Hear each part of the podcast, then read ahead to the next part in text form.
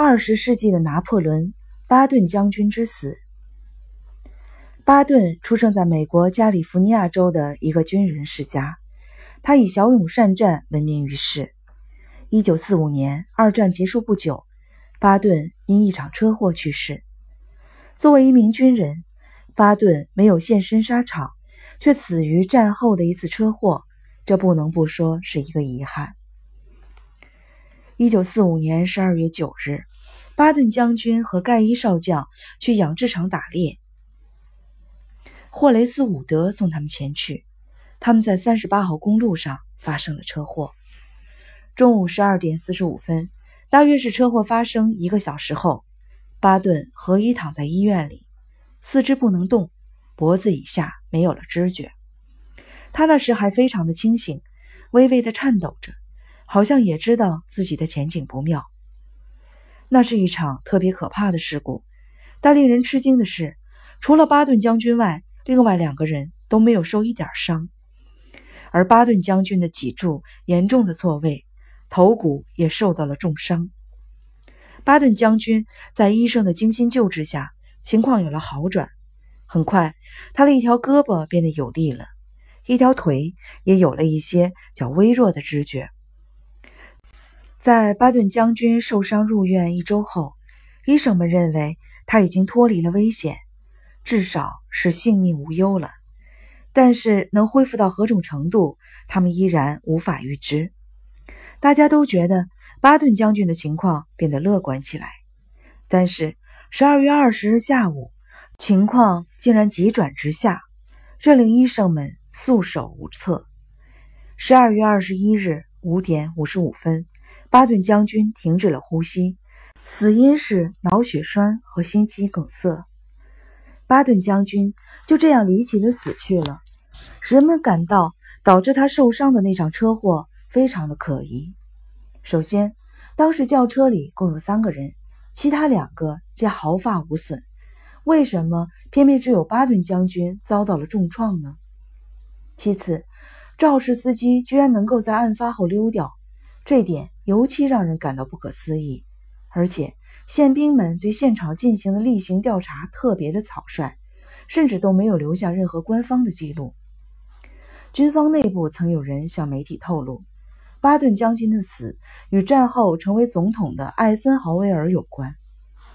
英国历史学家哈欠松也调查出，巴顿将军出车祸后，宪兵队长芭芭拉斯中尉曾经写下了一份调查报告。但是这份报告后来不见了。哈欠松认为，巴顿将军之死一定与政治阴谋有关，跟他与艾森豪威尔将军的矛盾有关。二战后，巴顿将军曾经公开指责艾森豪威尔将军的非纳粹化政策，并曾把纳粹分子和非纳粹分子的斗争极不恰当地比喻为美国共和党与民主党之争。他甚至还考虑过。要扶植德国九个未受损失的党卫军部队，他的这种做法使艾森豪威尔感到了极大的威胁。英国历史学家鲁尼特也支持哈欠松的推测，他认为，之所以艾森豪威尔能够成为美国的总统，巴顿将军的及时死亡无疑是最大的帮助。假如巴顿将军在世，无论是战绩和功勋，还是威望和人心所向。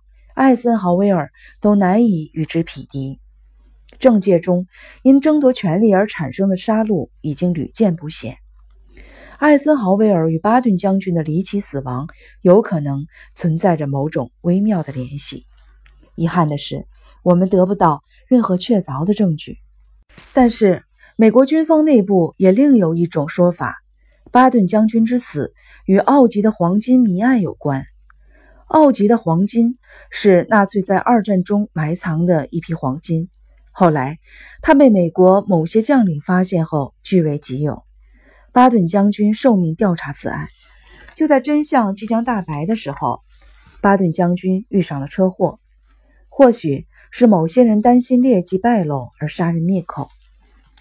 美国的一位退休的将军却并不赞同上面的这些说法。他在二战回忆录中写道。在战场上，巴顿将军战功显赫，但他的性格中有暴躁冲动的一面，被称为美军中的土匪，这给他带来了不少的麻烦。他在西西里战役训话中告诉士兵怎样对付德国人：“我们要掠夺他们的城镇，把那些懦弱的狗崽子赶到大海里去。不管在哪里发现了敌人，都要把他们杀死，杀，接着杀，而且杀的越多，后面要杀的就越少。关押的囚犯越多，要我们供饭吃的人就越多。只有一种德国人是好人，那就是死了的德国人。”巴顿嗜杀成性的指令导致了五次屠杀事件发生，其中包括一卡车德国战俘下车时遭到了重机枪扫射，几乎全被杀死；另一批六十名意大利战俘以同样的方式被射杀。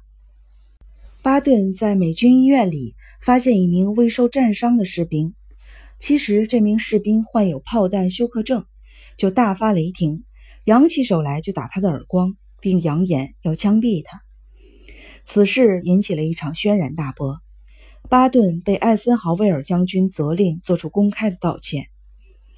巴顿的暴躁性格对他的前程造成了无可挽回的损害，险些断送他的高级指挥生涯。也因此，有很多人仇恨他。曾经有人扬言要谋杀巴顿，所以巴顿有可能是被憎恨他的人谋杀的。巴顿是一位充满了传奇色彩的人物，他毕生都在为成为一名伟大的将领而做准备，最终如愿以偿。他的一生呈现出十分鲜明的个人特点，并引起世人的不同的评论。很多人认为他是一个统帅大军的天才和最具进攻精神的先锋官，还有二十世纪的拿破仑。也有人认为他勇猛有余。智谋不足，骄傲自大，华而不实。而巴顿究竟因何而死？他是否死于谋杀呢？时至今日，这些问题依然是个谜。